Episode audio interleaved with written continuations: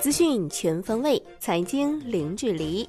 各位听众，早上好！今天是二零二零年三月六号，星期五。欢迎您收听陆家嘴财经早餐。首先来关注宏观方面，国务院总理李克强专门批示，各有关部门要按照国务院常务会议定部署与措施，切实帮助个体工商户渡过难关，有序复业，降低成本，稳定就业。国办要跟踪督办。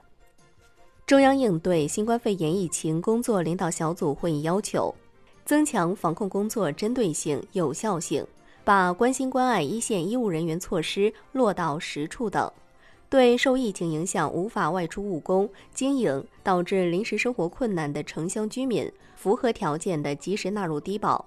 继续把武汉和湖北作为重中之重，尽最大努力救治重症患者，进一步降低病亡率，提高治愈率。中共中央、国务院发布关于深化医疗保障制度改革的意见，要求探索建立特殊群体特定疾病医药费豁免制度，有针对性免除医保目录、支付减额、用药量等限制性条款，减轻困难群众就医就诊后顾之忧，完善重大疫情医疗救治费用保障机制，在突发疫情等紧急情况时，确保医疗机构先救治后收费。深化药品、医用耗材集中带量采购制度改革。财政部副部长许宏才回应，是否会上调财政赤字比例以应对疫情？财政赤字的确定需要综合考虑各种因素，并经过全国人大审议等法律程序。财政部将按照党中央、国务院决策部署，结合疫情形势，统筹做好相关工作。商务部表示。将推动 RCEP 协定如期签署生效，加快中日韩自贸区谈判进程。口罩属于自由贸易产品，中国政府未设置任何贸易管制措施，将加大稳外贸政策支持力度，突出四个政策着力点，包括金融支持、财税支持等，并将出台有针对性的举措。商务部表示，二月下旬。重点监测一千家零售企业，日均销售额比二月中旬增长百分之五点六，这是自一月下旬环比连续负增长之后开始恢复正增长。其中，汽车需求上升，反弹增长明显。央行公告，周四不开展逆回购操作，当天无逆回购到期，资金面宽松 s h i b e r 多数下行。广东省发改委发布二零二零年重点建设项目计划。总投资五点九万亿元。湖南省发改委公布今年首批一百零五个省重点建设项目名单，总投资额近万亿元。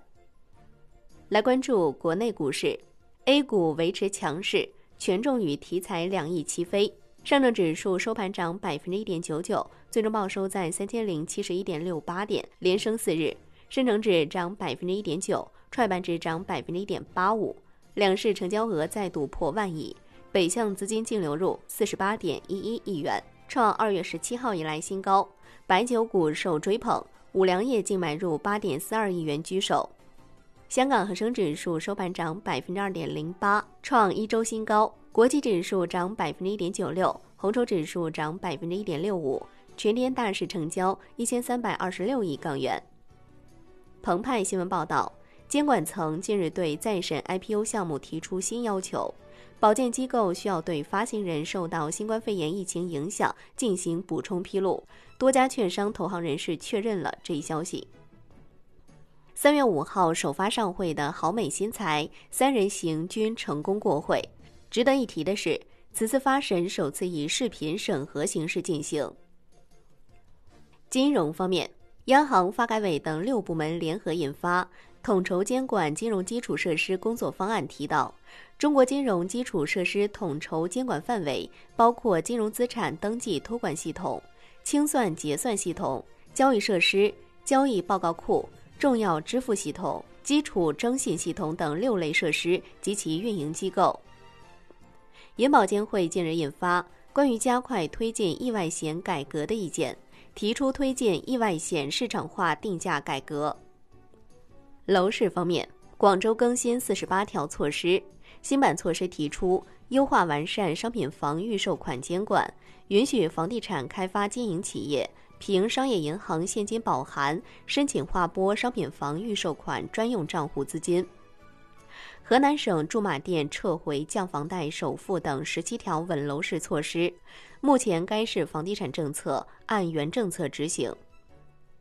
海外方面，根据美国疾病控制与预防中心以及各州政府公布的数据，美国新冠肺炎病毒感染者增至二百零五例，其中四十九名患者是输入性的反美公民，另外有十七个州报告共一百五十六个病例。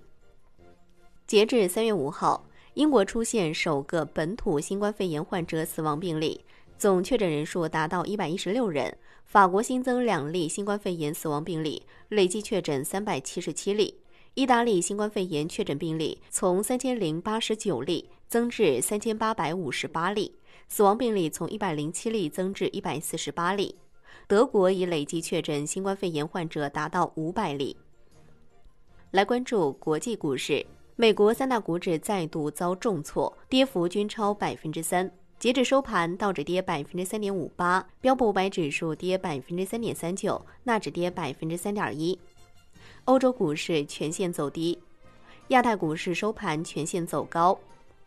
商品方面，伦敦基本金属涨跌不一，而米七铜、而米七铝收跌，而米七锌、而米七镍、而米七铅收涨。国内期市收盘多数上涨，油脂油料大涨，棕榈油涨近百分之四，黑色系多数上涨，铁矿石涨超百分之二，农化品走势分化，橡胶、聚丙烯涨超百分之一。债券方面，国债期货收盘涨跌不一，十年期主力合约跌百分之零点零一，五年期主力合约涨百分之零点零四。银行间现券收益率上行一到两个基点，银行间市场资金合理充裕。主要回购加权利率波动不大。